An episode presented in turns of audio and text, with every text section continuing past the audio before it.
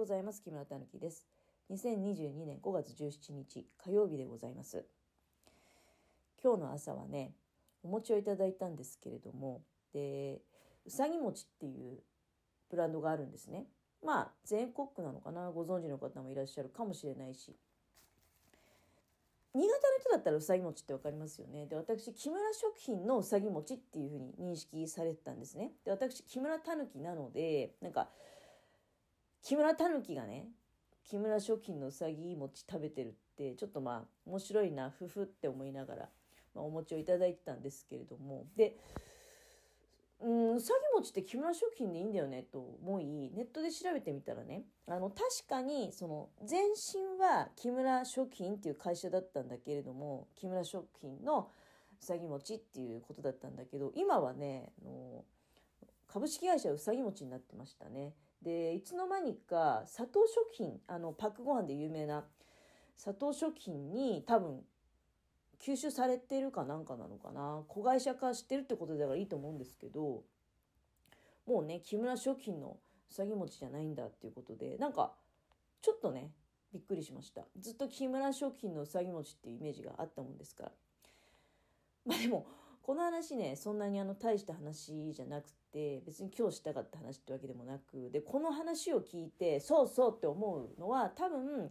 燕市の吉田地区の人限定だと思うので、まあ、かなりマニアックな話題だったかなと思いました。申し訳ございません。ちょっと、だからもう置いていきましょう。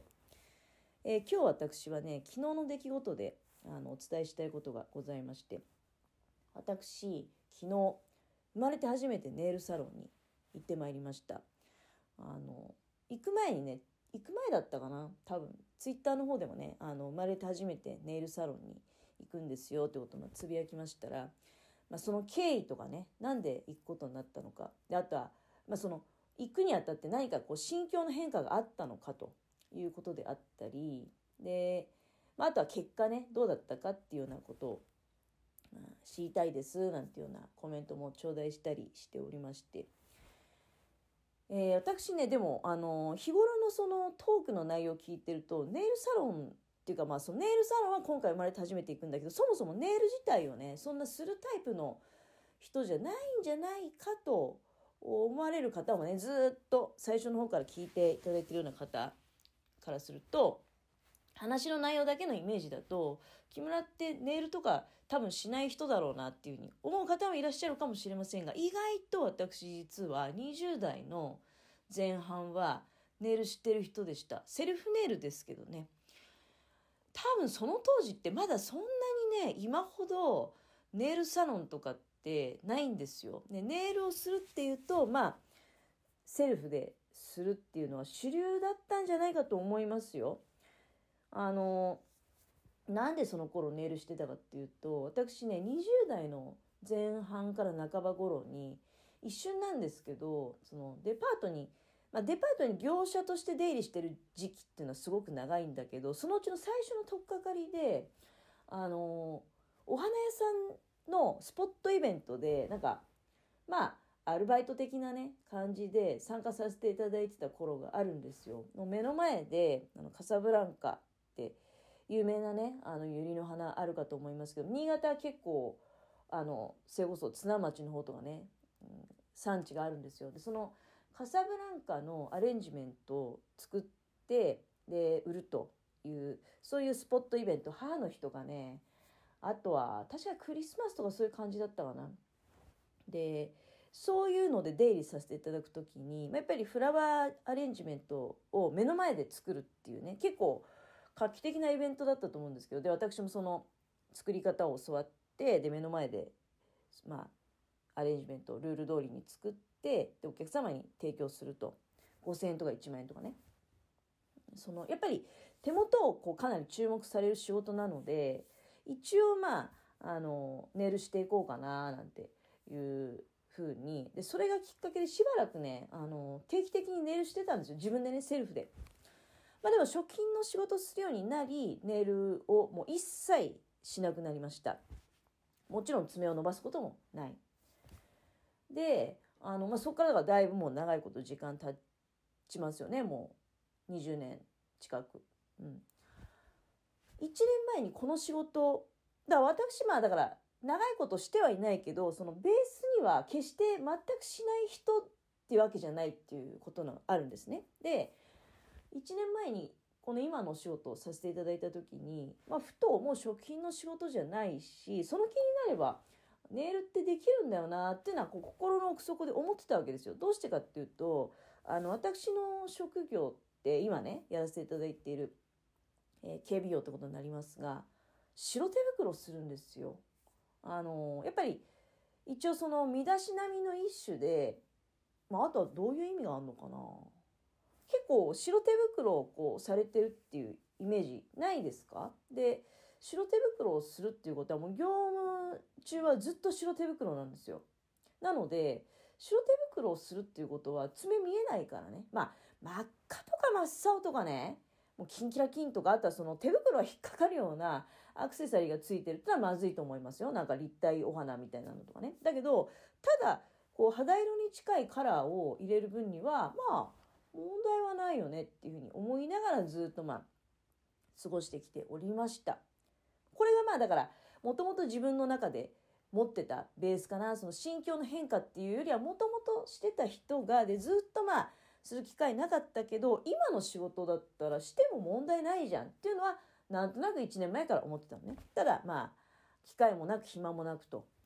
いう中で、その、たまたまね、1ヶ月前に、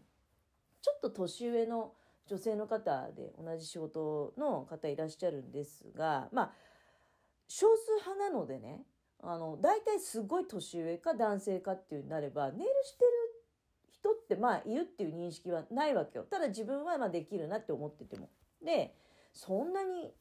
爪とか見ないしね、人の。大体みんながそういう業務中白手してるし。なんだけど、たまたまなんかその、朝ね、最初に、まあ、会って挨拶して、で、だからまあ私服の状態だから爪とかも手袋もしてないわけじゃないですか。パッと見た時にすごくね、あの素敵な爪の状態の方がいらっしゃって、あ、なんか珍しいなと思って思わず声をかけたんですよ。まあもちろん全く知らない人ってことじゃなくて、あ、まるさん、爪すごい素敵ですねっていうふうに、何気なくね、うん、まあ、リップサービス的な意味合いもあってそういうふうにお声がけしたんですが、図らずもですね、そしたら、え、行こうよっていう話になっちゃったんですよ。っていうのは、なんか、まあ、おっしゃるには、友達を紹介すると、あなたも1回目は半額になるよと。で、えー、私も、その方自身もね、自分も半額になるんだと。で、その、初回の人の半額ってすごい安いんだよっていうふうに、まあ、言われまして、で、その時はまあ、急いでたからね、ああ、そうなんですかっていう感じで、まあ、話が一回途切れたんだけれども、だけど、まあ私その時にね、うん、そんなに安いんだったら、なんか安いんだった、あと半額っていう言葉にめっぽう弱くてですね、あの、一回行ってみようかなっていう今その時ね、もうベースとしては、あこの仕事、爪はいじっても OK だな、多少ね、多少はいじっても OK だなっていうのがあったもんだから、で、あとはネイルサロンって一回も行ったことなかったものなので、まあ、あその方にお店の名前をお聞きしました。お聞きして、で、ホットペーパーで、ホットペーパービューティーで予約してね、で、こういう手順で予約すると、あの、で、まあ、その紹介者の名前を備考欄に、まるさんから紹介されましたっていうふうに書いてもらえれば、その、初めての人が友達紹介で友達割半額っていうのは適用されるからと。そうするとね、1260円昨日お支払いした金額、めちゃめちゃ安いですよ。で、その代わり私、やったことないからね。あの、まあ、この20年近くは。ネイルしたことないので、で、また、行ったこともないしね、ネイルサロン。だからもう全くの初心者ですよ。本当に初めてです、初めてですっていう状態で、まあ、だから、お試し体験みたいなことですよね。あの、その私の行かせていただいた、うん、TN っていうネイルサロンなんだっけ ?TN 〇〇店っていう、多分 TN ってそんなにどうなんだろうね。後で調べてみるけど、あの、ネイルサロンで全国展開とかってあんまり聞いたことないよね。だから多分だけど、新潟県内とかのあのネイルサロンかなと思うんですけれども、うん。で、まあその、実際ね本、来のその技術量っていうのが確か今1260円って言ったよね。だからあ2500え？まあ1260円の倍ってことね。まああの2500いくらということだと思うんだけれども2500 2560円なの？まあちょっといやそれは。それはあのあいや2000 520円か。あ失礼失礼。2520円でいいんだよね、うん、こんなことで時間食って。まあ何しろあの行ってみましょうと。1ヶ月前にそう思ってたんだけど結構忙しくてね。あの私その仕事は土曜日と日曜日しかしてないんだけどでその残りの5日間っていうのは今週に関してはまああ先週か。先週に関しては実家にも帰ってたしであとは結構ねなんかその土いじりが忙しくてあのプランターね家庭菜園今年欲張っていろんなことやっちゃってるからでもうナメクジの被害が結構なんか地味にあってねムカつくなんて思いながらナメクジ退治したりとかあのね草むしりしたりとか。まあ、あとなんだろうねもうよくわかんないんですけど気が付くともう週末になっちゃっててああ今週また行けなかったなんていうのが、まあ、3週ほどねあの続いていたわけでございます。これでね、まあ、ちょっといい感じの時間になっちゃったのでなんかぐだぐだとね余計な話してたらもう簡単な計算もできないで。なのでちょっとまあ実際どういうことをやったのかとかあの感想はね、